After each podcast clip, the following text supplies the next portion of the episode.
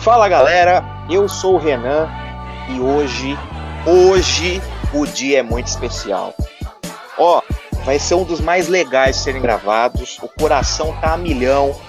Você já, já, já devem ter visto aí pelo título, mas aquele praxe, né, que vocês conhecem aqui. Antes de os nossos corações é, pulsarem mais forte com esse episódio mais do que especial, um dos mais queridos eu vou dar um, eu vou dar um alô também para um dos mais queridos dos podcasts aqui do Brasil.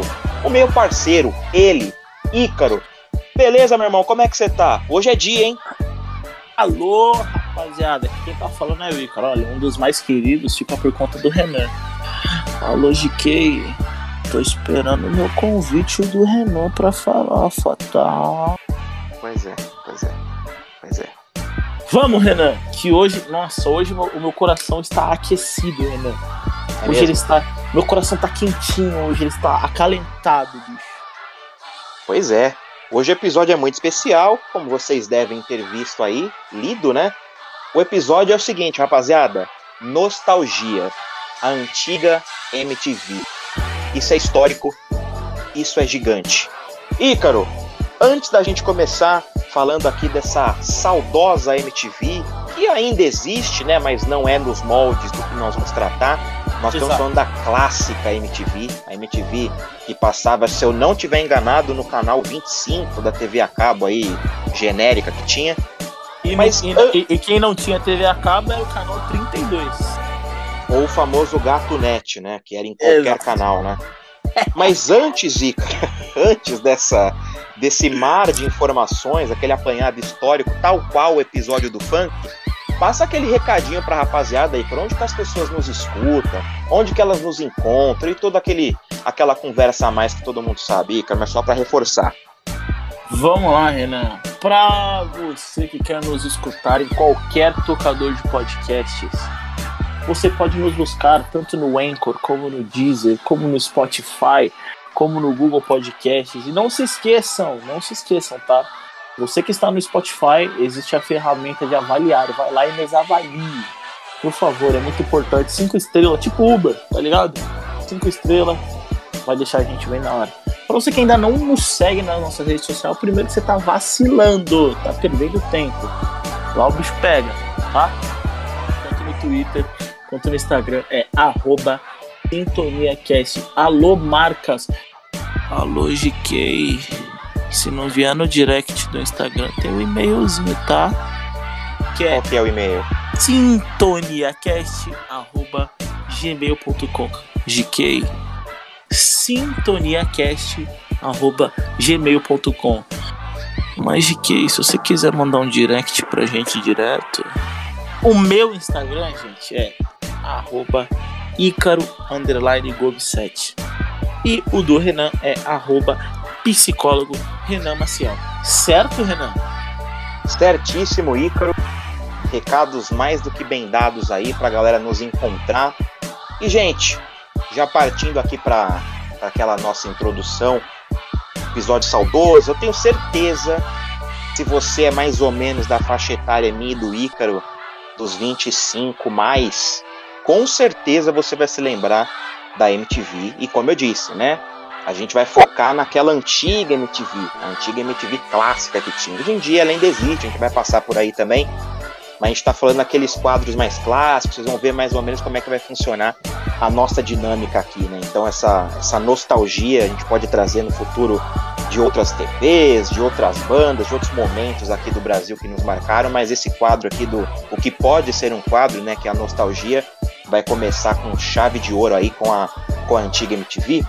Mas Ícaro, a gente entrando aqui já nesse tema aqui da, desse episódio, né? Diante de nós focarmos na EV Brasil, que é a base do nosso episódio aqui. Da nossa nostalgia, bola... né? Pois é, da nossa e de muitos que estão nos ouvindo aí, desde a vovó e do vovô que gostava daquele rock ali nos anos 80, até a molecada que pegou a parte mais humorística, mais de reality show da antiga MTV. Mas Ícaro, vou passar a bola para você agora, para você fazer aquela, aquela nossa introdução no seguinte sentido. A gente vai chegar nessa MTV Brasil, mas ela não começa aqui no nosso país, né? Essa honra, Perfeito. fica por parte dos americanos lá do, do Tio Sam. Então a gente pode fazer um apanhado geral aí de como começa a MTV nos Estados Unidos. E, cara, já passando a bola para você, conta um pouquinho pra gente aí, para mim, pra nossa audiência, o que, que você trouxe de informação sobre esse, essa grande emissora clássica. Então, Renan, vambora, né? Tudo tem um começo, e esse começo foi no dia 1 de agosto de 1981. Foi nesse dia que a lendária Music Television foi ao ar pela primeira vez, abrindo os trabalhos com a frase Ladies and Gentlemen, Rock and Roll de John Lack, sobre imagens do espaço revelando missões da NASA. E aí, qual que foi o primeiro clipe? Qual que foi o primeiro clipe? Ironicamente, a canção Video Killed the Radio Star do The Buggles, que traz para algo como o clipe matou a estrela do rádio. Nascia aí então, Renan, aí um veículo que faria história, literalmente, não só nos Estados Unidos, como no mundo inteiro, né? E se, e se tornaria muito influente na música e com a internet é, acabou meio que perdendo espaço nesse sentido e acabou dando espaço para os reality shows do futuro. Acontece que até chegar nesse formato mais popular do canal, muita coisa aconteceu, tá ligado? É, como o Renan mesmo citou, a MTV e a TV a cabo a MTV, no começo de tudo, gente, ela começou, ela estreou na TV a cabo em 1981, quando nem mesmo nos Estados Unidos o serviço era acessível para muita gente. Então, tipo assim, era algo bem, tipo assim, poucas pessoas tinham acesso de fato, até para quem estava nos Estados Unidos. Sendo assim, o começo do canal de música tem muito a ver com o fato de que os figurões do entretenimento estavam aprendendo, investindo e começando a apostar em novos formatos para levar entretenimento até a casa das pessoas e tentar ganhar muito dinheiro com isso, né?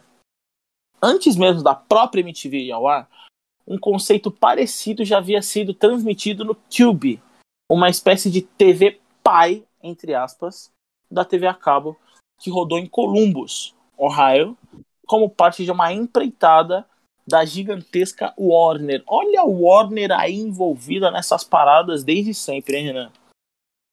Pois é, cara. É, a MTV teve esse início aí, né? Lá no, nos Estados Unidos, como o Ícaro falou. E um detalhe, né, Exato. né, Ícaro e, pessoal, uhum. como você citou, a abertura mostra ali uma missão, simbolizando a missão Apollo 11 da NASA, né, cara? Que para aqueles um disclaimer aqui. Recentemente nós falamos, né, Ícaro, do episódio da teorias, das, da, teorias da... da conspiração, né? Sim. que tinha ali uma das teorias a questão de que nunca, o homem nunca foi para a Lua, né? E a MTV já Sim. provando que foi. É. Ele não só foi, como ele fincou a bandeira da Music Television lá em solo lunar. Então, essa brincadeira com a, a missão da NASA, da NASA Apollo 11 foi, foi bem interessante, né? E, e, ali a emissora já mostrou, né, cara, um pouco da identidade visual que ela iria adotar, né? A, a, comunicação que ela ia fazer, ela trouxe um pouco ali do que seriam seus valores, que é a, a parada da descontração, né, de você não se levar tão a sério, brincar com os padrões estabelecidos e desconstruí-los, né? Então a desconstrução também faz parte ali do, do início da MTV. E o Ícaro também falou, né, do primeiro videoclipe da, do duo britânico Buggles, e é engraçado, né, Ícaro, que fazendo as pesquisas aqui, eu não sabia desse detalhe, mas parece que essa banda, é, esse duo, né, os Buggles, eles eram britânicos, né, até aí sim é, a pesquisa mostra, mas o que eu achei de interessante foi que no começo do canal da MTV, lá nos Estados Unidos em 81, não só esse duo britânico, como várias outras bandas britânicas acabaram fazendo muito sucesso porque justamente na Europa, em especial no Reino Unido, a, a cena do videoclipe estava mais avançada do que nos, no próprio Estados Unidos, né? Então, apesar de ser um canal americano, já começa abrindo com o videoclipe de uma, de uma, de uma dupla britânica, e vários artistas ali da Inglaterra fizeram sucesso no país naquele momento, né? Então, uh, é bem interessante também notar, né, pessoal, toda essa esse jeito diferente que a MTV acabou iniciando o seu trabalho, né? Ela veio justamente para mudar a cena da música, né, popularizar a forma de consumir a, a, a música em si, né, saindo da rádio e migrando para a TV, como o próprio Ícaro trouxe aí na tradução, né, de que o clipe ele matou a estrela do rádio, então tem até um simbolismo nisso, né, de que olha como a MTV já se deu importância e já, já projetava uma coisa muito grande, o rádio que era os fãs conseguindo participar da programação da MTV, a gente também vai passar por isso daqui a pouquinho, Sim. mas a MTV já chega rompendo todos esses padrões, né, cara? Realmente foi uma ideia genial desse início, né? Cara, foi uma ideia genial, Renan. É... Principalmente, tipo, quebrando vários paradigmas, né? E principalmente na questão do, do, do sucesso e da realidade de um novo formato, né? Principalmente porque nos anos 90, é... quando, quando os anos 90 chegaram, a MTV se tornou a maior referência global na descoberta de novos artistas. E com as suas e com, e com as paradas de sucesso, tipo, dos programas de listas, né? Tipo, top 10, ah, top 15, essas coisas. É, basicamente ditava quais eram as músicas que se tornavam bem sucedidas ali, tá ligado? Então, é, a maioria dos artistas tá, queriam estar, tipo, no top 10 da MTV, tipo, porque era uma vitrine absurdamente é, gigante, né? Então, isso, isso tipo, em diversas versões, em vários países, incluindo aqui no, na própria MTV Brasil, é, o canal passou a fazer parte da cultura popular de cada país. E estar lá era um feito a ser comemorado por qualquer artista. Tipo assim, muitas pessoas queriam queriam é, se apresentar no Faustão se e, e, se, ter o seu clipe mostrado na MTV é, era, era muito era, era muito importante, entendeu? E aí, com isso, Renan, com todo esse sucesso e com todo esse boom, começaram a vir, começaram a vir as premiações com os famosos eventos Video Music, Music Awards e o aqui do nosso Brasa, o Video Music Brasil, o VMA e o VMB. E só a respeito dele e da versão brasileira da MTV, poderíamos fazer um, um, um, um, completo, um, novo episódio, né? Só para falar de uhum. VMA e VMB, né, Renan? Então, é algo que a MTV ela teve um impacto muito grande, muito grande, é, principalmente com as pessoas que. Não só com as pessoas que cresceram, mas como todo, todo mundo que acompanhou toda essa ascensão da MTV até a, a consolidação do canal como um todo, né, cara? Com certeza, mano. E, e, ainda falando um pouquinho mais da MTV americana, né, a original, uma coisa que é interessante, que os apresentadores da casa ele eram super descolados, né, eles comunicavam muito bem ali com os mais jovens. A MTV, caro e pessoal, ela foi a, a, a empresa, né, a emissora que popularizou aquele termo VJ, né, que ficou muito conhecido aqui Exatamente. no Brasil anos depois. Então, não foi. E também, né, a MTV americana, pessoal, além dela ter esse DNA da música, ela também fez sucesso como uma empresa de, de, de conteúdo, de modo geral. Não foi apenas com a música, que foi esse, que sempre foi, né, pelo menos na época originária, o carro-chefe, né. É importante trazer a informação de que a MTV americana ela foi uma das primeiras emissoras, né, um dos primeiros canais a, investi a investir em reality shows né, na década de 90. O primeiro a ser exibido lá na, na, na MTV americana foi um, um, um, reality chamado The Real World, né, lá em 1992. O programa ele basicamente ele reunia sete jovens de diferentes estilos uma, numa casa em Nova York, eles filmavam o dia a dia desses participantes. Era meio que um, um pré-Big Brother, digamos assim. Sim, Até porque sim. eram mostrados depoimentos gravados desses participantes, com eles falando um pouco ali sobre o que eles achavam das dinâmicas no dia a dia. Uh, e também nos anos mais atuais, os, os, realities continuaram sendo né, uma das prioridades da TV, alguns até ganhando a, as versões brasileiras, como o Catfish, o de Férias com Ex, enfim. Mas então é importante também trazer essa Renan, parte só uma de... pausa. Pode falar. Catfish era um negócio sensacional. Nossa senhora, como era bom Cara, Catfish. Eu, eu não lembro de ter assistido quase nada de Catfish, sabia? Eu nunca, nunca, me, nunca me prendeu muito, não. Cara, Catfish era muito bom, mano. Nossa senhora. então quer dizer, senhor, que você namora uma, uma mulher há três anos e você nunca conseguiu conversar por vídeo ou escutou a voz dela? É verdade, nunca. Tinha esses climões aí? Tinha esses climões no programa? É, tipo assim, só pra contextualizar, assim, um, um parênteses dentro do parênteses aí. Catfish eram dois caras que eles recebiam e-mails de pessoas que desconfiavam que estavam sendo enganados por namoros virtuais. Então, tipo assim, uhum. o cara tava lá e ele falava assim, ó, eu converso com essa mulher há dois anos, toda vez que a gente vai se encontrar, nunca dá certo e tudo mais. É, e aí a gente tá namorando e eu quero, eu quero saber se é real e tal. Aí os caras chegam e começam a perguntar, ah, tá, qual é a rede social dela? Tal, é essa. Qual que é o, o telefone dela? Ah, é esse, tal. Tá, mas e aí? Você nunca conseguiu falar com ela só por mensagem de texto? É, só por mensagem de texto. Aí os caras começam a fazer uma investigação. Então, tipo assim, pega imagem, joga no Google Fotos para ver se é uma imagem que veio do Google Fotos, tá ligado? Uhum. E, e, tipo, mano, rola várias. Tipo, tem, eu, eu lembro um claramente, mano, que era tipo assim: a, era uma menina que se passava por uma outra menina muito, muito mais gata que ela. E aí ela se passava pela, por essa por uma namorada fictícia do maluco que ela queria ficar, que morava tipo três casas pra frente dela. E aí o Nossa. maluco não, não quis ficar com ela e ela começou a armar esse esquema todo. E o maluco caiu no conto, aí os caras conseguiram rastrear IP e tudo mais. É... Mano, é muito engraçado. Doideira. Doideira. É muito engraçado que é difícil, é muito bom, muito bom. Eu, eu, nunca, nunca vi muita coisa do, do Catfish, não, mas como eu disse, fez parte da MTV, né? Foi um reality aí que bombou, teve versão brasileira também. E um último ponto ainda da minha parte, falando aqui da, da versão da MTV, do canal americano, né? Uh, o formato, o formato também dos reality shows, ele não ficou, não ficou só nele, na verdade, né? A MTV ainda nos anos 90 também começou a criar uma série de desenhos, né, com aquele clássico Beavis e Butthead, né, que foi o primeiro original Nossa.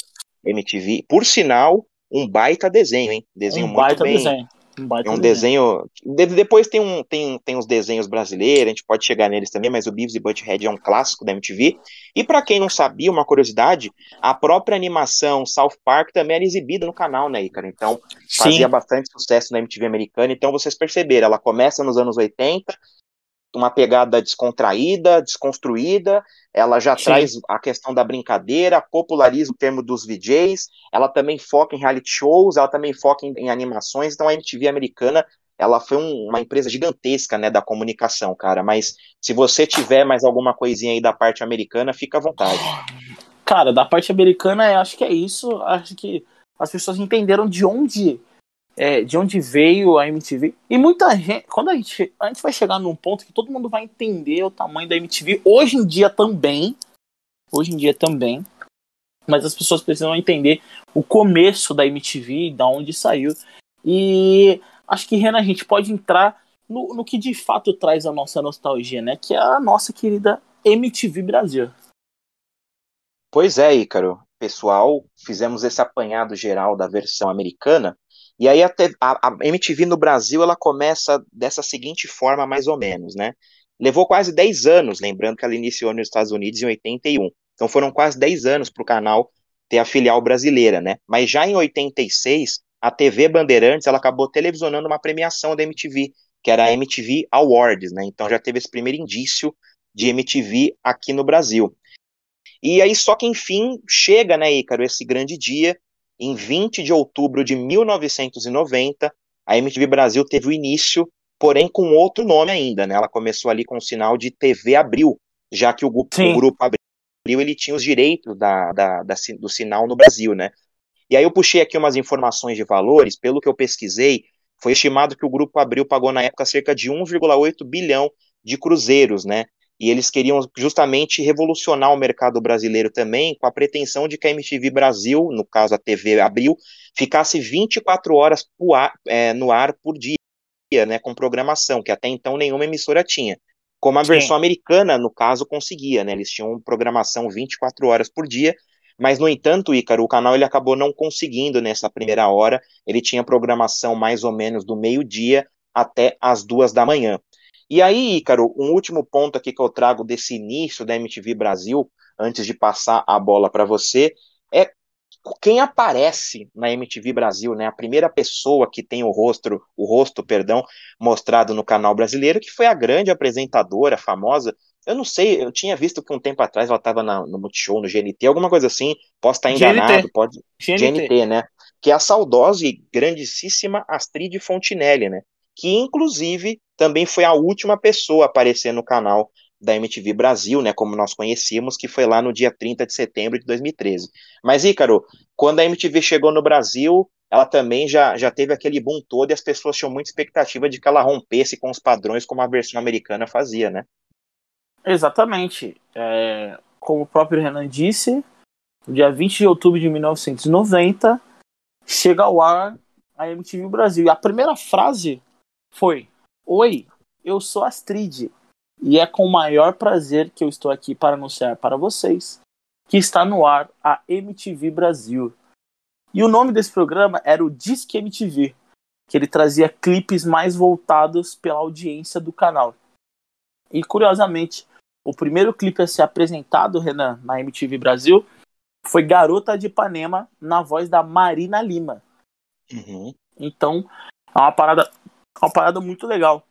Então, o, o formato inovador é, gerava um contraste, tipo, no modelo, no modelo televisivo do país na época, né? A gente estava acostumado, é, auge dos anos 90, programa de, de auditório, né, Renan?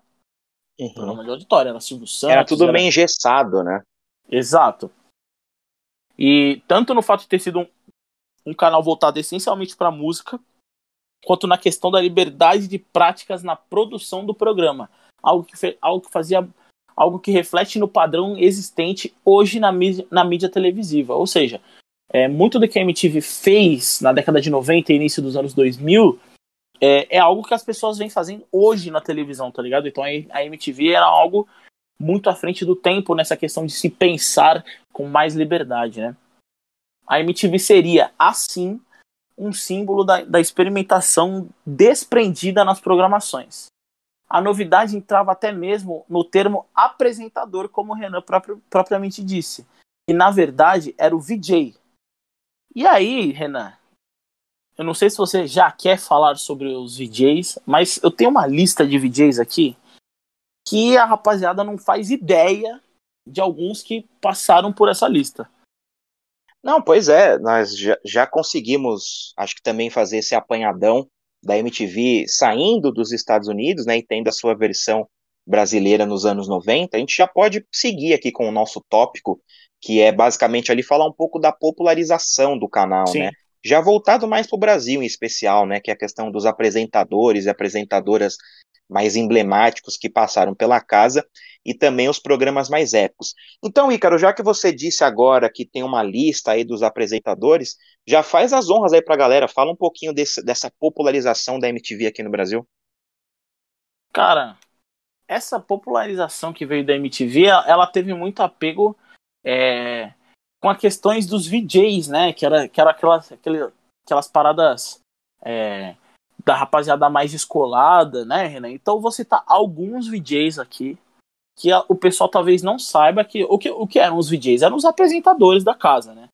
Então, por exemplo, tivemos nomes como Arnaldo Antunes, Adriana Lessa, Adriane Galisteu, André Vasco. André Vasco é um clássico também, né? Opa! A própria Astrid Fontinelli, que ficou bons anos na, na, na MTV, ficou de 1990 até 99.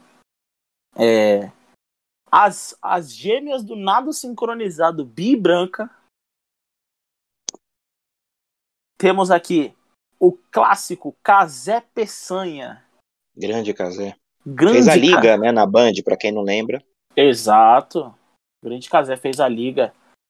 Temos aí nomes aí que o pessoal conhece mais da atualidade, como Chai Suede, Dani Calabresa, Daniel Furlan, temos aí Daniel Nascimento, Deco Neves, Didi Wagner, DJ Niak, temos aí Elcio Coronato. Para quem não sabe, Emicida. Emicida já foi VJ da MTV entre 2011 e 2012. Uhum. Fábio Massari, Fábio Rabin, Fausto Fante, o excelente Fausto Fante do nosso querido Hermes e Renato. Ah, a gente vai ter que falar de Hermes e Renato, Renato. Ah, Nossa. não dá pra falar de MTV sem falar de Hermes e Renato, mas calma lá. Você fala falar... do Hermes e Renato e deixa a busca para depois, mas não tem como esquecer os caras, impossível. Exatamente, exatamente. Para vocês que não sabem, para vocês que não sabem, Fernanda Lima, Renan. Uhum. É, Fernanda Lima, é, esposa de Rodrigo Wilbert, apresentadora da TV Globo, foi VJ da MTV durante quase cinco anos. É... Vamos ver quem mais aqui. Ju Brother. Ué, como que não? Away. Tivemos ela. Sabe quem também já foi VJ, Renan? Esses hum. tempos atrás, é, um certo jogador de futebol americano movimentou muito o mercado anunciando sua aposentadoria. Quem era esse jogador, Renan? Tom Brady, o GOAT. O GOAT. Que, inclusive, já anunciou que vai voltar a jogar. E Glória a Tom Deus. Brady, Tom Brady é casado com quem, Renan? Com a, com a GOAT das passarelas, né, Ícaro? Com a GOAT das passarelas. Ela mesma, Gisele Bündchen. Gisele Bündchen também foi uma VJ da MTV entre 96 e 97. Temos ele, ele, Guilherme Santana. Temos ele também, o clássico João Gordo, cara. João Gordo. T tivemos Kid Vinil. Tivemos ele, ele também, o pai dos pais, KLJ. Também foi VJ. Lobão. Luana Piovani, inimiga número um de Pedro Scooby. Tivemos ele, Thunderbird, acho que é o cara mais, mais é, onipresente, um dos mais onipresentes e atemporais dentro do, dos VJs, né, Renan? O Thunderbird. É o maior de todos, é o maior de todos. Tivemos eles também, Marcelo Adnet, Marcelo Taz, grande Marcelo Taz, genial, Marcelo Taz. Tivemos, tivemos um dos caras que revolucionou esse negócio também, né, Renan? Marcos Mion. Pois é. Olha quanta Ma gente. Maria Fernanda Cândido. Maria Paula. É a Maria Paula, que era do caceta. Ela também já foi VJ na MTV. Marimun. Vamos ver aqui. Marieva Oliveira. Porra, nossa, essa... meu Deus do céu, mano. Renan, preciso confessar um negócio, mano. Essa mulher era espetacular, mano. Nossa. Um nela. Nossa. Vocês, vocês que não conhecem, coloca aí Marieva Oliveira. Marieva com Y, tá? Tivemos ele, Mionzinho. Os caras terem colocado Mionzinho é muito bom, cara. O cara que foi DJ sem falar uma palavra. pois é, evolucionando a comunicação brasileira, né? Exatamente, tivemos ele, Otaviano Costa, Paulinho Serra, o gênio Gênio! Paulo Bonfá. PC Siqueira. Penélope Nova, Renan. Penélope é um marco. Você não pode falar de VJ. Você não pode falar de VJ sem falar dela. É, Filha tivemos... do grande Marcelo Nova também, um baita músico. Exatamente. Tivemos Pietra Ferrari, Rafael Quiroga, Rita Lee. Rita Lee foi VJ no segundo ano da, da MTV. Rodrigo Capella, Ronald Rios. Meu, muita gente. Tata Werneck, cara. Eu vou, eu vou encerrar com, com, com três aqui. Taíde. Uma que a gente esqueceu. Daniela Sicarelli. Ela mesma. Daniela Sicarelli. E por último, mas não menos importante, Renan. Zeca Camargo, cara a lista é gigantesca e só nomes absurdos, né, cara? Não, é, é, é, muita gente importante. O Ícaro trouxe aí, acho que. Claro que a gente sempre vai esquecer. Teve o China também, o próprio Lobão, a Marina Persson. Então tem muitos clássicos aí que já passaram na, na história da MTV e nomes importantes, né? Que depois Sim. ficaram populares. A Titi Miller, né? O Ícaro falou da Marimun. Então, uh, nomes importantes aí da, da, da, da MTV que depois também foram muito gigantes em outros canais, com Globo, com Bandeirantes, com Multishow. Então, a MTV sempre foi um celeiro de grandes apresentadores. Mas, Ícaro, já que você falou aí, né, nessa parte da popularização do canal dos apresentadores, eu vou tomar a liberdade de trazer para os programas que foram épicos, pode ser? Por favor, Renan, conte alguns programas que a MTV Brasil trazia pra gente, por favor. Vamos lá. A MTV ela sempre foi diferente das concorrentes, né? Acho que já ficou claro para todo mundo aqui por todas essas informações que nós já trouxemos. Uhum. Né? A inovação sempre foi parte presente ali do DNA dos caras, né? Então os programas deles também não podiam ser diferentes. Um, eu vou citar alguns aqui de forma bem resumida, porque também tem dezenas, literalmente dezenas de programas épicos na história da MTV. Mas vamos começar com um dos que foi o um mais marcante, foi um dos que eu mais assisti e a apresentadora foi citada aqui.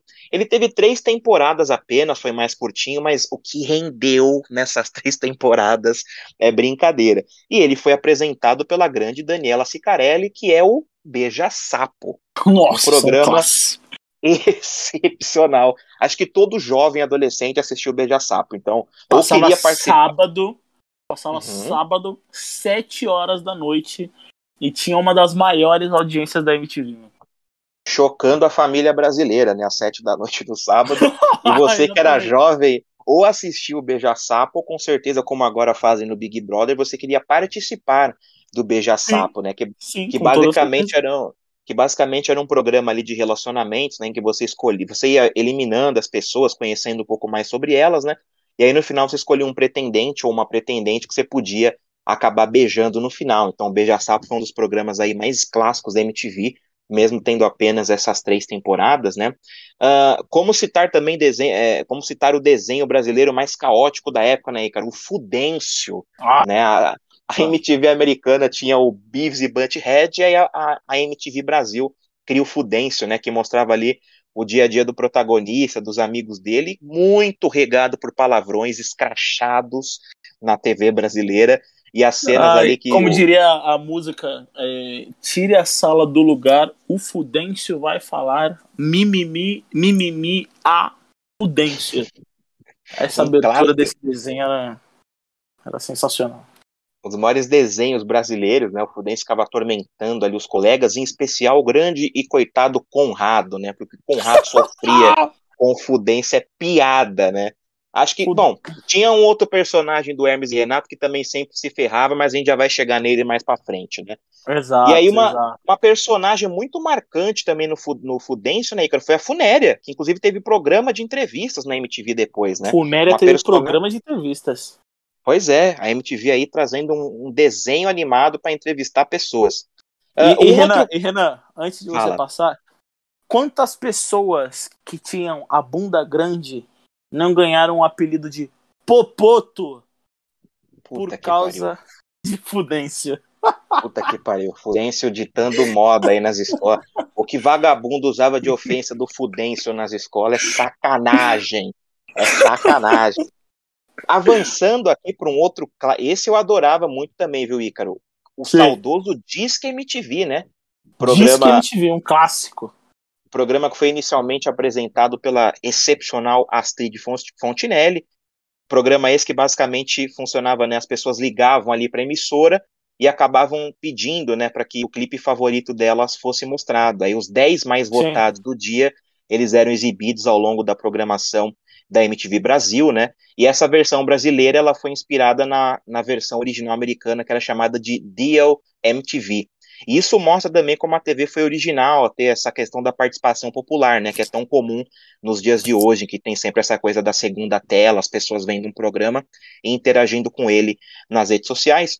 E um último programa, Ícaro, trouxe só alguns, porque, como eu disse, assim como apresentadores têm dezenas, os programas também. Sim. Então, por último, pelo menos da minha parte, mas não menos importante, em 1989, nos Estados Unidos, surgiu o MTV Unplugged, né, que anos depois acabou inspirando o acústico MTV, um clássico carro-chefe da versão brasileira, brasileira. E alguns dados sobre esse, essa versão aqui no Brasil, Ícaro, essa versão Pacheca, Tupiniquim, aqui no Brasil existiram 35 apresentações, que foram de 91 até 2012.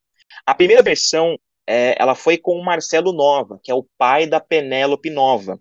Só Sim. que foi um episódio piloto, ele nunca foi pro ar. Então, oficialmente, a primeira participação gravada que foi pro ar no Acústico MTV foi a do Barão Vermelho, né, que teve o primeiro show ali, e o, o último show ficou a cargo do clássico Arnaldo Antunes, né? Então, Ícaro, falamos aí um pouquinho dos, dos apresentadores marcantes, como teve gente importante, alguns dos programas que eu trouxe, aí você também fica à vontade se você quiser complementar ou trazer mais algum, mas a MTV Brasil teve muita história, não deixava nada a desejar a versão americana, hein? Jamais. E assim, é, ainda falando do acústico MTV, é, era, era literalmente um lugar onde os artistas to, tocavam suas músicas em versões acústicas, né? Então, e, e isso virou um selo musical brasileiro. Então, tipo assim, meio que os artistas, gran, grandes artistas, tipo, faziam seus acústicos MTV. Para você ter noção, a grande diferença de nomes gigantescos que fizeram sucesso no acústico MTV. O primeiro boom do acústico MTV né, foi da Cássia Eller em 2001.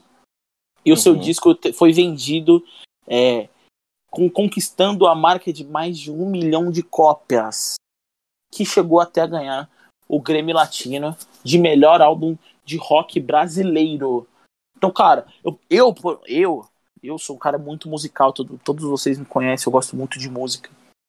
E eu cresci ouvindo muitos acústicos MTV, então eu tenho eu tenho três, três, quatro acústicos MTV que são marcantes para mim. Dois são de pagodes, que é um é do Zeca Pagodinho, da Fieira 2. Outro é do Arlindo Cruz, é, ao vivo na MTV, que eles chamam. É, é sensacional. E temos dois, cara, que é o acústico, o acústico da MTV do Marcelo D2, Renan, e o acústico MTV Charlie Brown Jr. Se você nunca, por, por algum devaneio da vida, você nunca escutou o acústico MTV do Charlie Brown Jr., por favor, escute. Vá atrás. É algo fenomenal, Renan. Só que assim. É, é muito grande mesmo. Só que assim, é muito grande. Só que, Renan, antes da gente a gente não podia finalizar é, alguma coisa assim desse, ti desse tipo sem falar de uma das maiores competições que já passaram pela TV nacional. Estamos falando dela. Você já deve.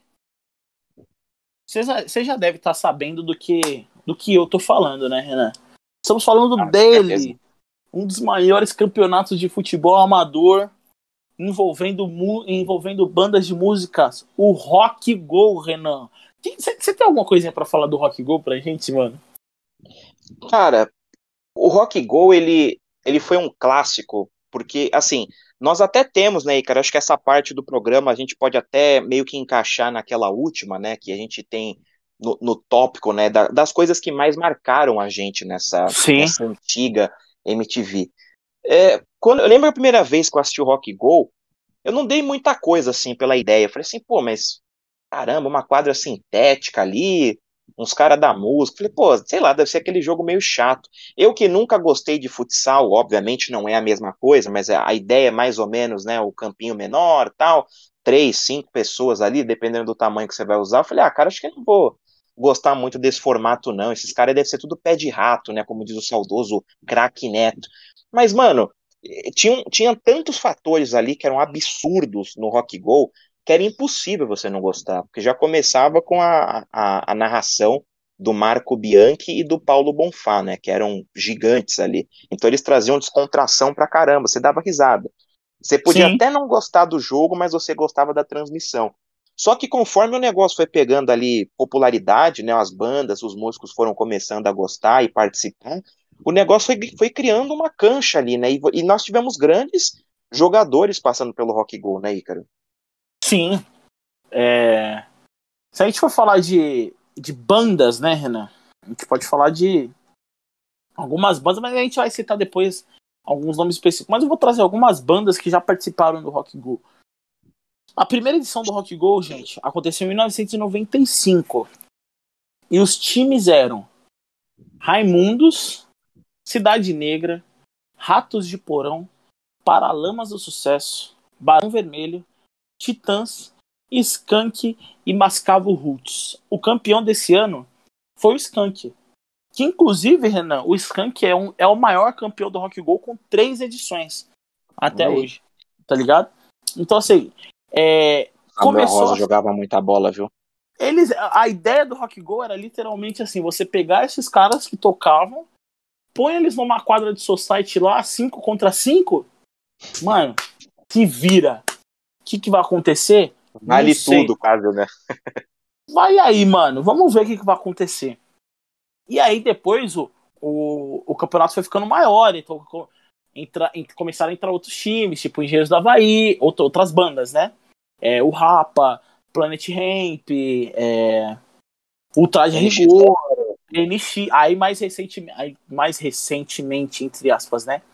Porque já faz alguns anos que não tem mais o Rock Go. Mas aí você pode colocar NX0, Forfan, CPM22, Renan. Podemos colocar Cone Crew Diretoria. Tem um, um, um, monte, um monte de banda dessa, um monte de banda. É, banda Fresno, sempre bom lembrar, estava sempre presente. Então, é, o Rock Go era uma parada muito engraçada, porque o que, o que, deixava, o que deixava o Rock Go engraçado? Você ver pessoas jogando bola que você jamais imaginou essas pessoas jogando bola. E simplesmente os comentários do, do, do, do Bianchini com o Bonfá era algo que, tipo assim, você, você, se você estivesse despreparado comendo, era capaz de você cuspir a comida dando risada assistindo o Go. E o Renan tá aí que não me deixa mentir, certo, Renan? Nossa, ele é, inclusive o Bianchi, ele popularizou a cidade de Birigui, né? Que Birigui ficou famosa nos comentários. Um efusivo abraço, beijo Birigui, né? Pô, esses caras eram sensacionais, eram, eram dois gênios da comunicação, que inclusive depois teve a, a, a honrosa, mas com todo respeito, um abismo de diferença a apresentação com Marcelo Adnet, que era engraçado, óbvio, tinha Tatá participando, tinha ali o pessoal do que nós vamos citar comédia MTV, mas, cara, a, a narração original do Paulo Bonfá e do Marco Bianchi, é como eu disse, né? É, você podia até não gostar muito do jogo, porque você não gosta de futebol, mas era, um, era meio que um programa do Ratinho, com aquelas baixarias de rede TV, né? Era palavrão, era cara brigando. Quase o dia do NX0 toma um cacete. Foi uma das maiores Sim. brigas da história da música Sim. brasileira. E assim, eles eram muito engraçados, eles faziam bordões, eles faziam aquelas propagandas fictícias de, de produtos estranhos, o cara fazia propaganda de funerária no meio do jogo, mandava beijo para não sei quem, ia pra plateia, é, foi totalmente, usando a palavra aí muito, muito é, utilizada no bairro da Faria Lima, né, foi muito disruptivo o programa do Rock Go, né, ele, ele, ele quebrou barreiras no Brasil, né, cara. Mano, ele quebrou barreiras no Brasil. E Renan, eu tenho, eu tenho algumas curiosidades sobre o Rock Go. Vamos lá, eu trago outras depois também, vamos trazer. Eu tenho algumas curiosidades aqui do Rock Go, tá? Então, vamos lá. Os maiores vencedores são a banda Comunidade Ninjitsu, representada pelo Fred Anders, Chernobyl, tricampeões em 2002, 2003 e 2006. Curiosamente, todos esses títulos foram vencidos em disputas de pênalti. Esse cara era catimbeiro, era igual o time argentino na Libertadores. O cara era catimbeiro e dividindo o posto com a banda Skank, que ganhou em 95 a primeira edição, 99 e 2011. o campeão de participações é João do Ratos de Porão, do Rato de Porão, ausente somente no ano de 1998, jogando absurdamente todas as edições do Rock Go. O maior Paulo goleador. Baier do Rock Go, né, o João? Paulo Baier do Rock Go. Mas quem seria o artilheiro do Rock Go? O grande goleador do Rock Go é ele, baterista do CPM 22, Japinha, que chegou à marca de 58 gols. E, e detalhe, né, Ícaro, que uhum. eu, até, até falando aí, passando o Alexandre, da banda Nat Roots, que tinha feito 35, e curioso que antes da gente gravar, eu tava conversando com o Ícaro, eu falei assim, caramba, cara, acho que o, o Alexandre ainda é o maior artilheiro. O Ícaro falou assim, não, o cara já foi passado faz, faz tempo. Eu falei, mas pô, o cara tem 35 gols. Ele falou assim, não, mas o Japinha, irmão, nego, o Japinha tem 58. Eu falei, pô, não é possível, o cara pulou de 35 para 58. O Japinha era um monstro jogando bola, pô. O Japinha era um monstro jogando bola. CPM 22 sempre uma das bandas mais fortes jogando no, no Rock Go, né? CPM 22, inclusive, tem dois títulos de Rock Go, tá? Pois é. Curiosidade, Renan. Se você fosse chutar um artista que você lembra que, marcou, que, que jogou dentro do Rock Go, quem fez o milésimo gol da história do Rock Go? Olha aí, Caro, eu, eu, não vou, eu não vou tirar a resposta da sua boca, mas eu vou dar uma dica para as pessoas. era um dos caras mais galãs do início dos anos 2000. Era um cabelinho de anjo. É, é alguma coisa nesse sentido, né? É aquele cara que bombou no início dos anos 2000, né? Que era um, era um, era um inclusive ele era um dos musos do Rock Go, mas fala pra galera aí quem que foi o cara que fez o milésimo gol. Editor, solta o som do cara. é isso mesmo, meu povo. Ele! Ele! Felipe Dilon.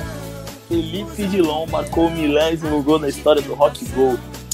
A banda Barão Vermelho possui o recorde de vice-campeonatos. É o nosso Vasco da Gama, o nosso é. Atlético de Madrid do Rock Go, que foi vice em 95, 97, 98 e 99. Minha Nossa Senhora, velho. É muito vice. O único, o único jogador profissional em atividade a participar do Rock Go foi o goleiro Ronaldo. Sim, Ronaldo Giovanelli. Tá ligado? Ronaldo Giovanelli, é esse Ronaldo Giovanelli mesmo, careca, do, do, do jogo aberto e tal, ele mesmo. E, e, ele sempre foi da cena do rock, né? Ele tinha Exato. Banda, acho que tem banda ainda, se eu não me engano. A banda dele chamava Impedidos, e ele participou com a banda dele. É, e com a banda dele unido no time dos Raimundos, é, que acabaram caindo na primeira fase também. Então, Ou seja, os caras colocam um goleiro profissional, uma é. das bandas mais tradicionais, e toma taca, né? E toma taca. Ó, os maiores goleadores do campeonato, a gente já falou do Japinha, do Alexandre, mas tem o Cairibaldo Devotos, Samuel Rosa, ele mesmo, Samuel Rosa do Skank e o Charles dos Morenos. A banda Karnak, liderada por André Abujanra, foi a banda que mais sofreu goleadas humilhantes na história do Rock Goals. Os gols sofridos, os gols sofridos foram 4 a 0 em 1996, sofrida pelo Sr. Banana. E em, sofrida pelo Sr. Banana em 1996. 14 a 1 14 a 1 aplicada também pelo Sr. Banana junto com o Resist Control em 1997 e 16 a 1 aplicada, aplicada pelo time do Negritude Júnior em 1998. E para finalizar, tomou um 15 a 0 Renan do time do Claudinho Bochecha e os Morenos em 1999. Na edição Ô, Ícaro, de... o, o, a, ban a banda, essa daí que foi uma das mais goleadas, Inclusive, o André Abujanra é o filho do grande Abujanra, né? O, o apresentador Sim, da cultura, né? Ele mesmo, exatamente. né? Isso mesmo. Perfeito. O Antônio Abujanra, né? O grande apresentador da cultura, que terminava o programa dizia assim: o que é a vida? Aí o convidado dava uma puta, dava uma resposta ensaiada, porque o cara já ia lá sabendo que ia apertar, né? Sabendo que ele assim, tinha que responder essa pergunta. Eu vou dar aquela resposta da vida. Aí o Abujanra olhava assim, cagava assim: o que é a vida? Só de sair do plumo, pô. Aí fala, pô, eu dei minha melhor resposta, conversei com meu professor de filosofia da faculdade, o cara me, me joga pra nata e pergunta, amigão, o que é a vida? Responde direito. Ó, ó no, no, na edição de 2003, eles, disse, eles, eles falam que ocorreram algumas situações curiosas, como por exemplo, as bandas Comunidade Ninjutsu e Nat Roots caíram nos times Papa, Papas Fritas. Vale lembrar que no ano anterior, a parceria rendeu o título do campeonato e repetiram o feito e foram campeões mais uma vez, também nas penalidades, assim como no ano anterior. A banda Catedral caiu no time Cruz Torta, junto com a banda Ultraman e o percussionista Peninha. Sim, o percussionista Peninha.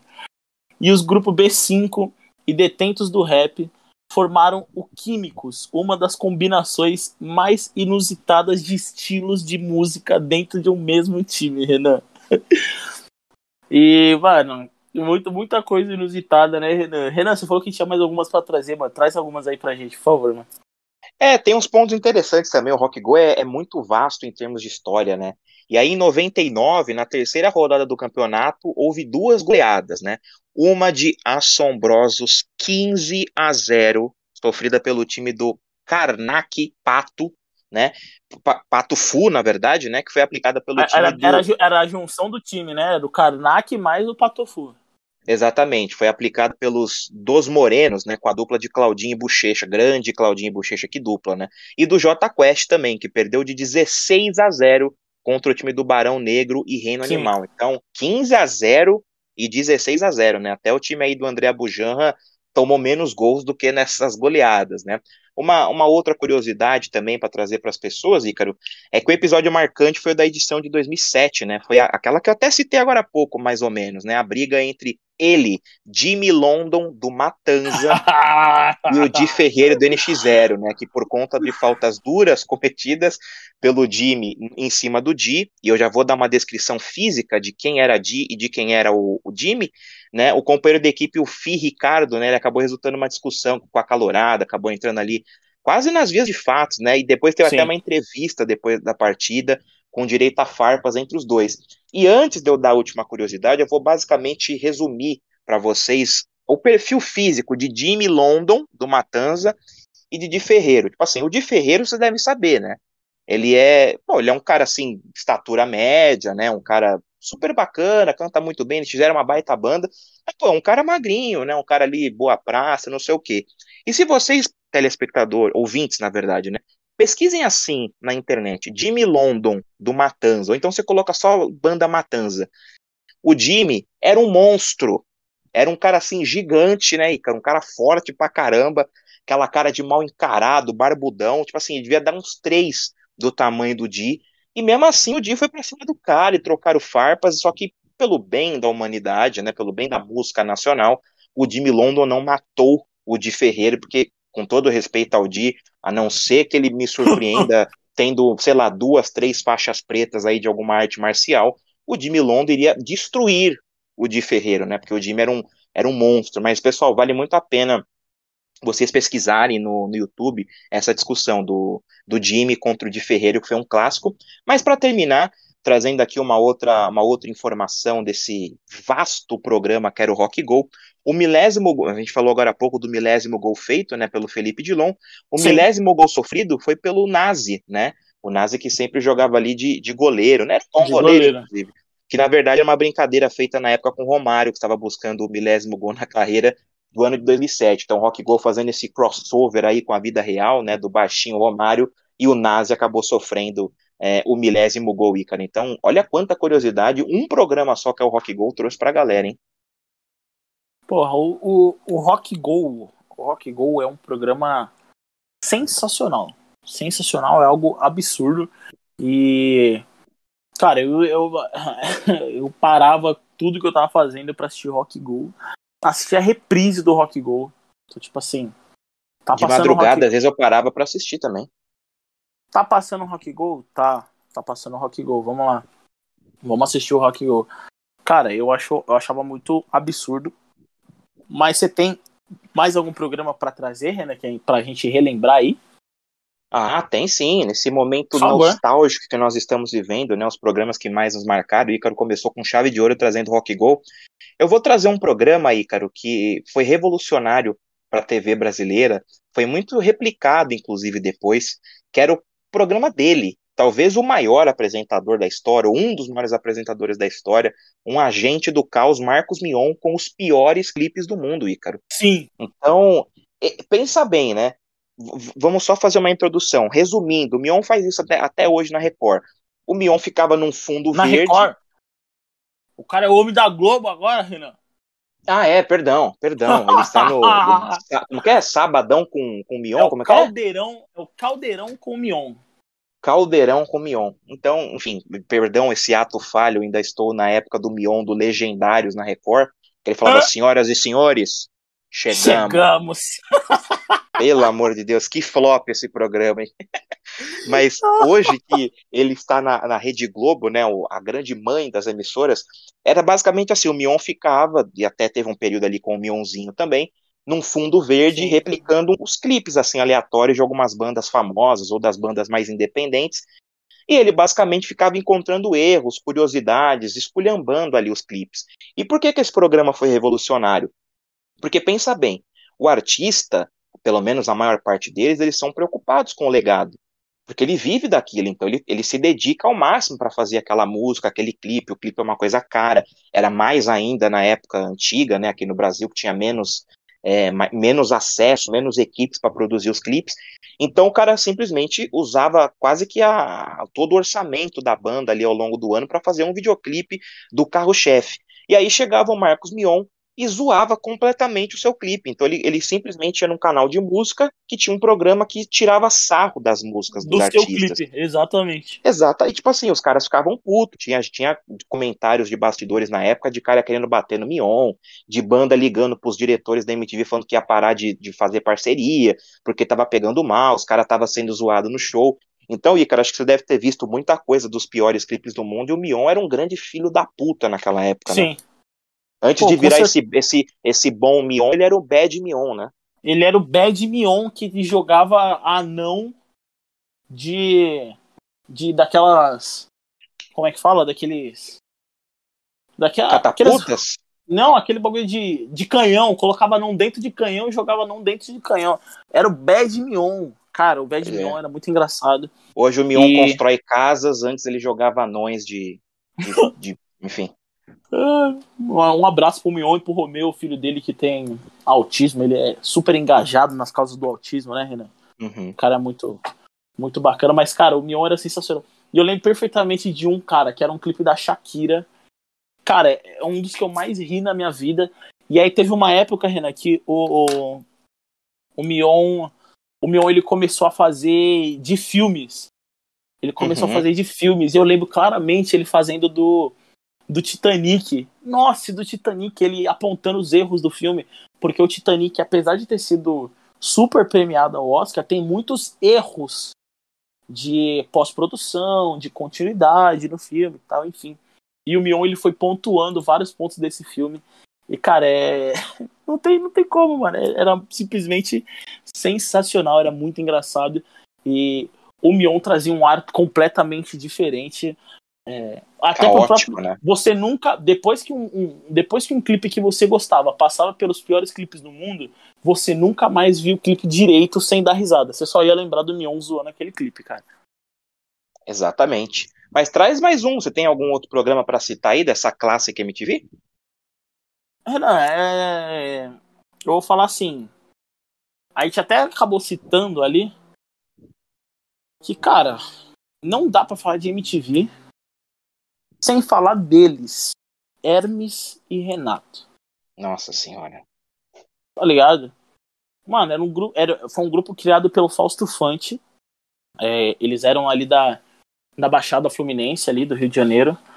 Então, era, o bonde deles era o Fausto Fante, Bruno Suter, Felipe Torres, o Adriano Pereira, o Marco Antônio Alves e depois veio o Gil Brother, o nosso querido Away.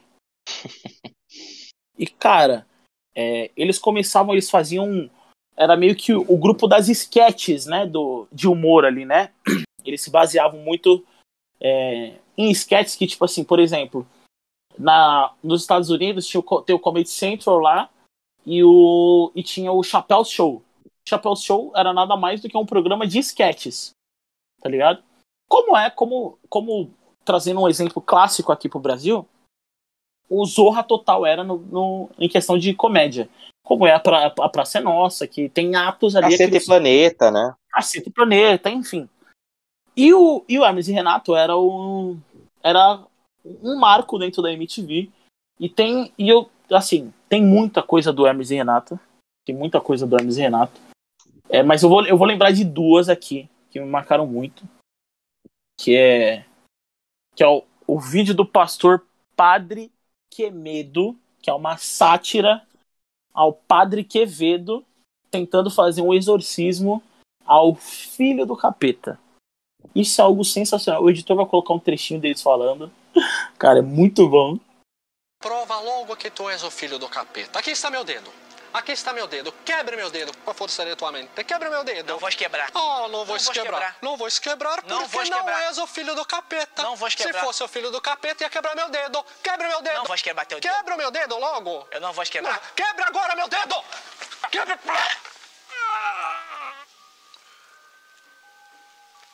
Filho da puta!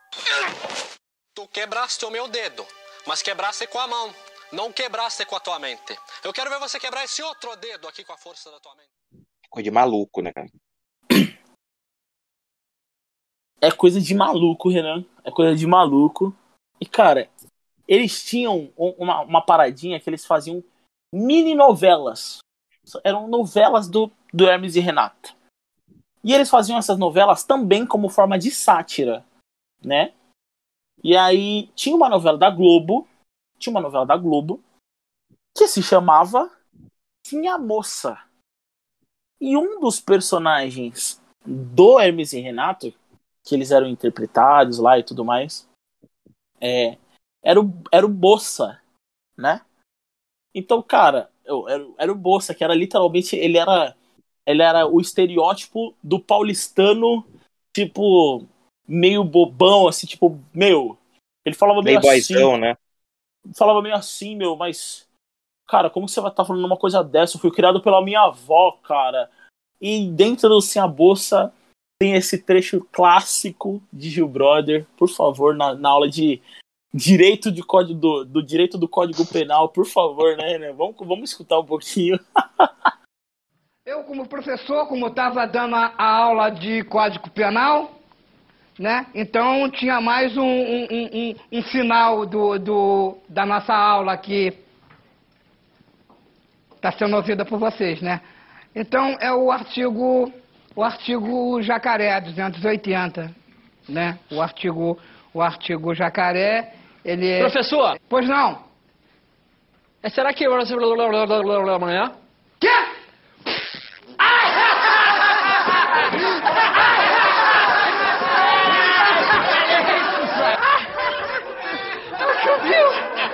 Otário! Filho da puta! Para com essa porra aí, meu irmão! Porra, eu não sou nenhum babaca, não!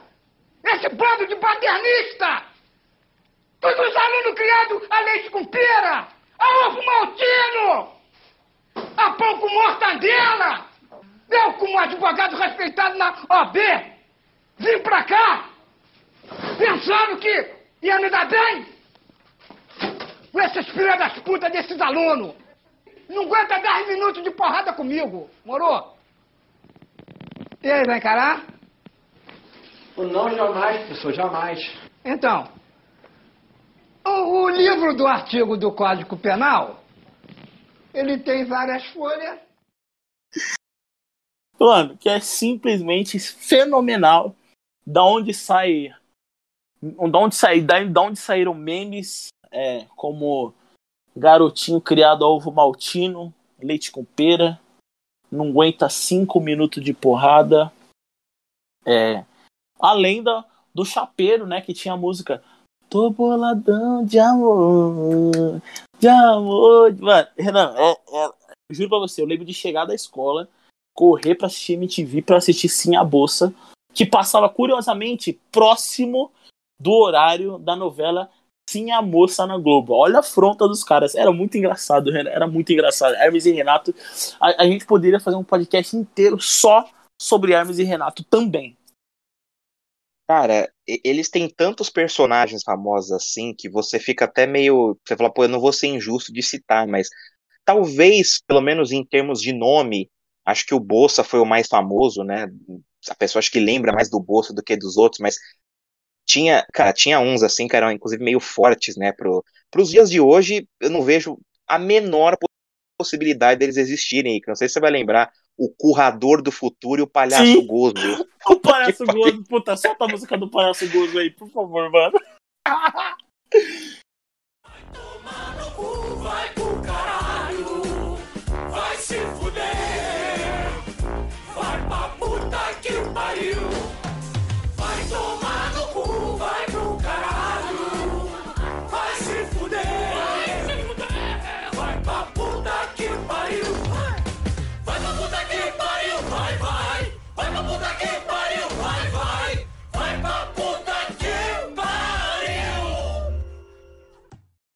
Cara, é, é, era uma loucura, assim, porque eles eram personagens extremamente pornográficos, né? Tipo, Nonsense. O, o, Currador do Futuro, se tem uma ideia, eles faziam uma alusão ao, ao Exterminador do Futuro, né? E, tipo assim, nesses. Por isso que eu disse que era uma coisa impensável para os dias de hoje. Porque ne, na maioria ali dos episódios, ele mostrava ali um, esse currador do futuro, ele vinha, ele, ele molestava as vítimas aqui do, do, do, país, né? Aqui no Brasil que ele vinha. O Palhaço Gosto também ele fazia uma série de sketches ali com, com personagens humorísticos da TV, com tudo que tinha na TV e ele trazia pro, pro lado sexual da coisa. Então, por exemplo, tinha a vovó Mafalda, o papai Papudo, e falava que era a vovó safada e o papai sacudo. Então, assim, eram uns negócios meio, meio absurdo, nonsense pra caralho, né? E, tipo, mano, tem, tem vários outros personagens. O, o Joselito era um puta personagem maluco, assim. Tinha o Massacration, né, da banda de metal, que inclusive ganhou até programa depois. Robocopo, né, o Robocop Robo... um clássico também. O, Sofocador, o Sof, Sufocador, o Bandido da Luz Vermelha. Meu, tem dezenas, né, de, de episódios interessantes ali, no, de personagens, né, e de episódios da novela da, da época do Hermes e Renato. E, cara, eu lembro que na época, assim, quando eu nasci, eu também não perdia nenhum, assim como o Rock Go, era quase que obrigação, era uma religião, você assistir as esquetes do Hermes e Renato. E, cara, eu vou te dizer que durante um, uns bons anos, o Hermes e Renato, pelo menos para mim, mas acho que para muita gente da época também, eles foram a referência maior de humor no Brasil, porque eles Com faziam coisas que nem o Cacete Planeta na Globo, que ainda eram subversivos, mas não deixavam de estar sob o manto da Globo, né, a coisa, mais do politicamente correto. Então eles tinham coragem de fazer assim até os limites que nem os programas mais rebeldes na época tinham. Então, Hermes e Renato é um dos maiores clássicos da MTV, né, cara? Com toda certeza, Renan, um dos maiores clássicos da MTV. E ainda na linha humor, né, na linha humor, a gente pode trazer o clássico quinta categoria, né, Renan? Sim. Basicamente a parte ali do, do, do comédia MTV, né? Que era meio que um, um, setor da MTV que eles produziam vários quadros diferentes, né? Então, o Bento Ribeiro estava na época, ele fazia o, o, o, Jornal da Noite, acho que era o Fúria MTV, com a Dani Calabresa. Sim. Olha o tanto de nome importante: Paulinho Serra, Rodrigo Capello, Marcelo Adneu, Rafael Queiroga, Tata Werneck, o Gui Santana, Fábio Rabin, dentre, dentre outros convidados né, que eles tinham, até extrapolando a, a parada do, do, do Comédia MTV, né, como o, o, a, a, mãe né, de todos os programas de humor. Tinha os barbichas, né, Ícaro, que também faziam sketches de humor ali com programas. Então, assim, a, o ramo de comédia da MTV é claro que tem muita coisa que hoje em dia talvez já tenha envelhecido um pouco mal. Eu não estou nem dizendo de, de, politicamente correto, não. Estou dizendo de que eram piadas mais bestas que tinham mais a ver com, aquela, com aquele mundo daquela época, né? com né? Talvez época. com a realidade. Sim. Sim, era, era mais voltado para aquele mundo. Então, talvez com, com a, a, forma como a sociedade é organizada hoje em dia não tenha tanta graça, mas com certeza vale muito a pena você revisitar. Tem canal no YouTube, inclusive, do, do de sketches, do comédia, né, dos barbichas, o programa também que era muito foda, então Hermes e Renato. A MTV uhum. era uma referência de música, né, com, com os clipes, com tudo mais, e também de humor, né, então Rock Go, o Comédia MTV, a MTV sempre foi muito foda nesse ramo, né, cara, eles estiveram sempre de parabéns. Cara, sempre foi uma parada genial, né, mas... para quem não sabe, para quem não sabe, a MTV nesse formato ela acabou em 2013, né? Quando o grupo abriu, não pretendia mais seguir com o canal por conta de uma crise e tal e tudo mais. E aí o programa ele foi meio que é, o canal ele foi meio que encerrado, né? Naquele formato. E no dia 29 de julho de 2013 volta é, para as diretrizes da Viacom International Media Networks, né, da divisão internacional.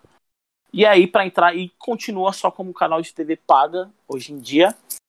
Mas aí você pensa que tipo assim, putz, a MTV é, acabou, como que vai ficar isso daí? A MTV ela acaba focando hoje em reality shows, né, Renan? Uhum. E aí eu te pergunto, Renan, um grande reality show que é da MTV, poucas pessoas não sabem. É uma pergunta para mim responder isso? É uma pergunta.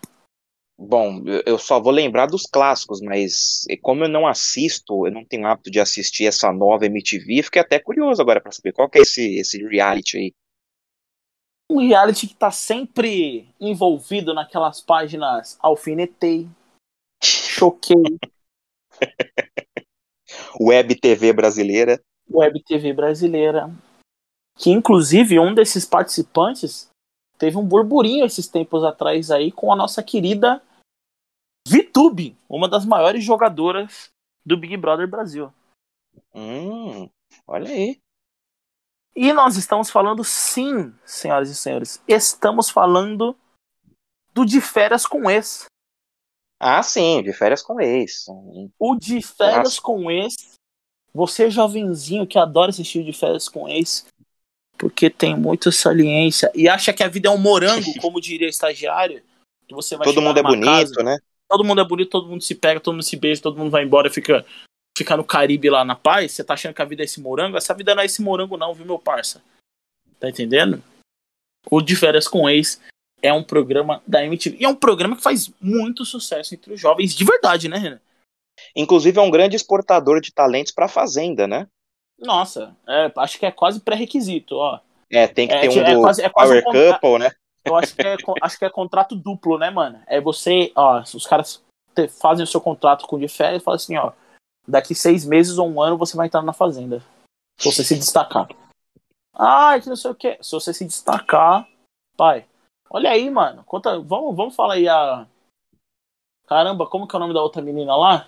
A doida lá que, na- que namorava o João Zócoli na fazenda. Esqueci o nome dela, mano. Eu não faço Gabi Prado. Como eu ideia. Ah, Gabi esqueci. Prado.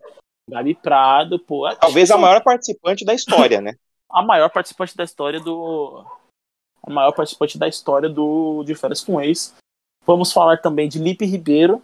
E eu queria deixar uma menção honrosa a ele, Lincoln lá, o FNX, 6 Mundial, 5 Pan-Americano, 866 Campeonato do Interior, duas Suite Master, três banheiras do Gugu.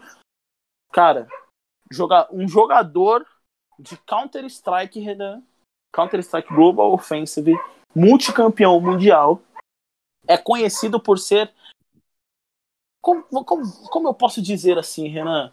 É, o imperador Adriano do, do, dos esportes eletrônicos, assim. É aquele cara que é muito talentoso, mas ele gosta da festa. Um boêmio, né? Ele gosta, ele gosta de estar com o pessoal dele. Mas um abraço ao FNX, tá? Inclusive tem o bonés da marca dele. Tamo junto, não tem como. É, cara, diferença com ex muito bom, né, Renan? É, eu, eu assisti pouquíssima coisa do, do De Férias com Ex, como eu disse, eu não, não tenho muito hábito de assistir essa nova MTV, acho até por trauma, né, deles terem acabado com o meu formato preferido, mas com certeza já vi vídeos de barraco, e o que o bom do programa, vamos dizer a verdade, é o barraco, né? Ninguém tá ligando pra, pra relação, o povo quer ver a, briga, né, quer ver a, a, a baixaria, né, então o De Férias com Ex é um, é um grande clássico, né? É, é um formato Sim. que não tem como dar errado, né? Um bando de gente linda, padrão, que se Padrão, pega e. classe média, classe média. Sim, não dá sim, pra ser sim. menos. Não pode ser menos. Exato.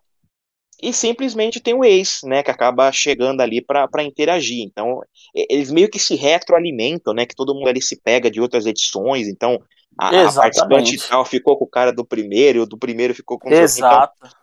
Mesmo eu que nunca fui um grande telespectador do De Férias com Ex, com certeza conheço de nome algumas pessoas. Eu lembro que tinha uma, uma personagem chamada Bifão também que participou, né? Então, te- teve vários nomes aí marcantes, mas acho que o Ícaro disse aí, talvez a maior delas foi a, a Gabi Prado, né? Foi uma das que mais, mais gerou entretenimento. A Gabi não participou da Fazenda depois, não, né? Não participou. Como não? Como não? Acabei Participou?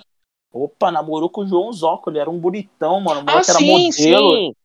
O moleque era Ah, sim, modelo, perdão. pá, cabelo cacheado, pá, todo diferente. O moleque, moleque, tipo assim, tinha nada a ver com ela, mano. A Gabi Prado é toda, mano, zaralhada, maluca, tá ligado? Mano, gosta de- da confusão, tá, mano, moleque todo da paz, tipo, família, todo, todo zen, tá ligado? Literalmente era o Yin e o Yang ali dentro da fazenda, eles estavam juntos, aí. Era muito engraçado isso. Não, muito, muito forte o de férias com esse, que inclusive acho que deve ser o, se não o, um dos principais carro-chefes dessa nova MTV, né? Ah, MTV, MTV Brasil com toda certeza. MTV Brasil com toda E certeza. aí, e aí, Ícaro, só para nós chegarmos aqui na nossa parte final, não sei se você vai trazer mais algum outro programa, mas só para eu não deixar passar desapercebido, porque esse programa me marcou demais. Eu não sei se você que está nos ouvindo Sim. assistia, ou se o Ícaro assistia, e eu vou dizer por que, que ele era muito importante para mim, que é o saudoso Acesso MTV, que era apresentado pela dupla Marimun e Titi Miller. E por que, que esse programa foi um dos que mais me marcou na MTV? Porque assim, pessoal, pe- prestem atenção, a gente já comentou isso aqui no Sintonia, mas é sempre bom frisar. O Ícaro e eu nós terminamos a escola em 2012, que já tem um bom tempo, né? Vai fazer 10 anos, mas não é uma coisa, nossa, é lá nos anos 90, faz 20, faz 30 anos. Então é um, é um passado não tão antigo, não tão recente, mas que, enfim, não é coisa de outro mundo. Sim. E nessa época, Ícaro, a gente sempre fala isso, as pessoas, os jovens de hoje, de 5 anos, que já têm três, quatro iPhones, tem tablet, eles acham que é impossível, mas naquela época a gente contava nos dedos quem tinha smartphone na escola, não é? Nem, nem tinha smartphone, né? Era celular, que o smartphone veio bem depois ainda. É, não veio bem depois, mas assim, na época da escola mesmo, a gente contava nos dedos quem tinha celular, né? Era aquele de, te, de tecladinho ainda, né? Eu não tô falando do, do tijolão da Nokia, eu tô falando do celular mais moderno, que era o que parecia um smartphone, né? Então tinha ali o SMS, você conseguia ouvir música, baixar os ringtones, né, os wallpapers, e eram pouquíssimas pessoas que tinham, e isso a gente tinha 16, 17 anos, há 10 anos atrás.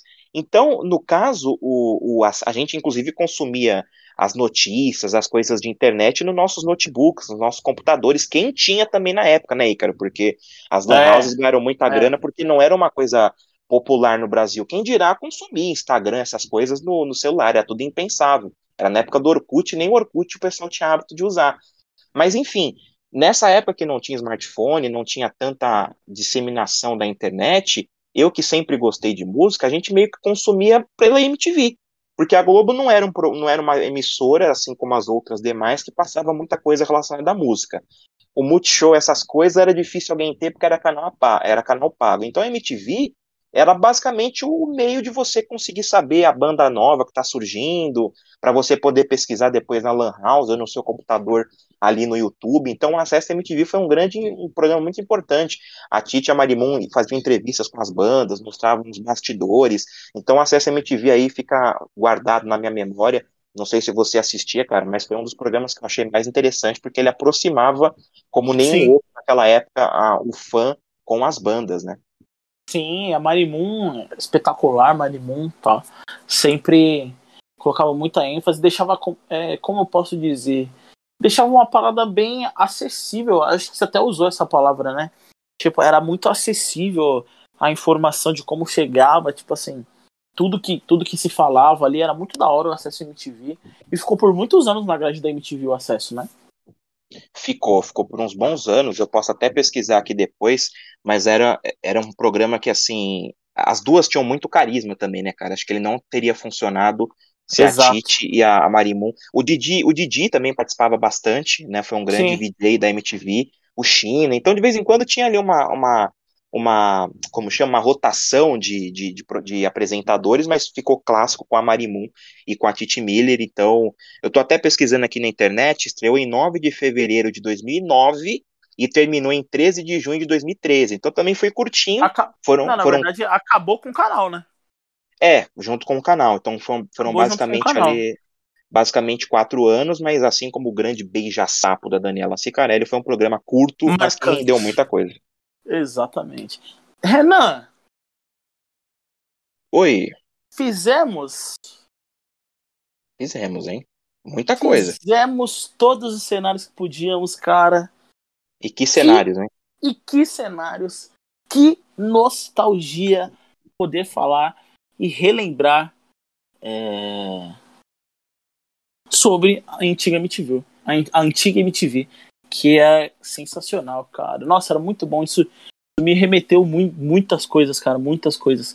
Quando, você, quando eu lembro principalmente quando você falou de Fudêncio, cara. Nossa, já veio na minha cara. Eu assistindo Fudêncio, tipo, todo sábado eu assistia Fudêncio, todo sábado eu assistia Fudêncio. Era, era algo surreal. Era algo surreal, era muito da hora, mano. E antes de você encerrar, é bate pronto. Tem que ser bate pronto. Maior ah, programa da história da MTV. Rock Go, mano. Eu vou de Hermes e Renato. Acho que qualquer um dos dois poderia vencer muito fácil. Justo. Porque. E, e detalhe, né? No, nossa lista com dois programas diferentes, mais uhum. voltados para humor do que para música. Então a MTV é tão foda que, mesmo sendo um canal de música, os, música. Os, alguns dos carros-chefes eram programas que não eram necessariamente de eram música. Eram programas né? de humor. Literalmente Exato. de humor. Muito forte. É, cara, se, você, se todos vocês gostaram, por favor, compartilhe esse podcast, ajude aumentar as nossas visualizações dentro dos nossos tocadores de podcasts. Ah, mas Ícaro, onde eu escuto? Caramba, vamos lá, vamos recapitular. Para você que quer escutar o nosso podcast, você pode ir no Anchor, no Google Podcast, no Deezer, no Spotify. Lembrando que no Spotify existe a ferramenta de avaliar. Deixa cinco estrelas lá pra gente e vai dar tudo certo. E o Spotify vai acabar recomendando esse, esse podcast para mais pessoas e mais pessoas vão escutar a gente, certo? É tipo pirâmide.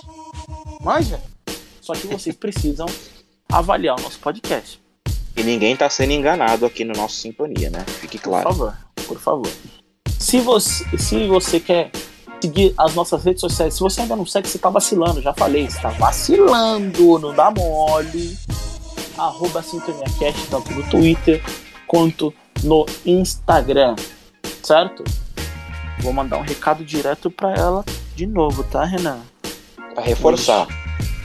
GK, estamos esperando o nosso convite, tá? Pede para sua assessoria entrar em contato nesse e-mail aqui. sintoniacast@gmail.com para você que quiser mandar um e-mail pra gente e fazer alguma parceria, alguma coisa do tipo, dar alguma sugestão de tema, fazer alguma reclamação, fazer algum comentário positivo. Estamos aí para isso, certo? GK, você quer que a sua assessoria mande os nossos convites, tá? O meu Instagram pessoal é arroba Ícaro 7 e o do Renan é arroba psicólogo Renan Maciel. Certo, Renan? Isso aí, recados dados, um dos programas mais gostosos de serem feitos, né, Ícaro? A pesquisa já foi muito foda. Eu acho Exato. que você deve ter passado pela mesma coisa enquanto você vai pesquisando, vai batendo não só a nostalgia de caramba. Nossa, demais. Eu vi esse, eu vi esse programa, como você vai falando assim, ah, eu tenho que buscar essa sketch do Hermes e Renato no YouTube. Muito. Aí você se caga de rir, né? Então, Sim. muito, muito, muito foda. Acho que vamos colocar algumas coisinhas deles em especial na, na edição.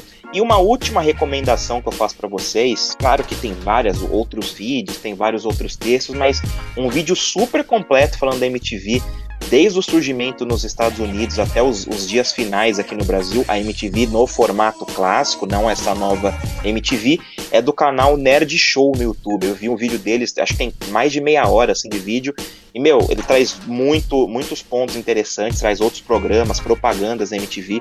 Então, se vale uma recomendação aí para você ter um compilado, além do Sintonia, óbvio, né? O canal Nerd Show teve um vídeo sensacional. Mas foi muito bacana aí, cara. Foi muito foda esse programa. A MTV sempre estará nos nossos corações. Sempre estará nos nossos corações. Então, Renan, esse, esse foi mais um Sintonia Cast. Muito obrigado para você que está nos, nos, nos, escutando. E para você que quer, que quer saber mais sobre a história da MTV, cara, por favor, sigam as nossas recomendações. Valeu, Renan. Tamo junto, meu irmão. E até semana que vem. Valeu, Ícaro. Valeu, pessoal. E até a próxima.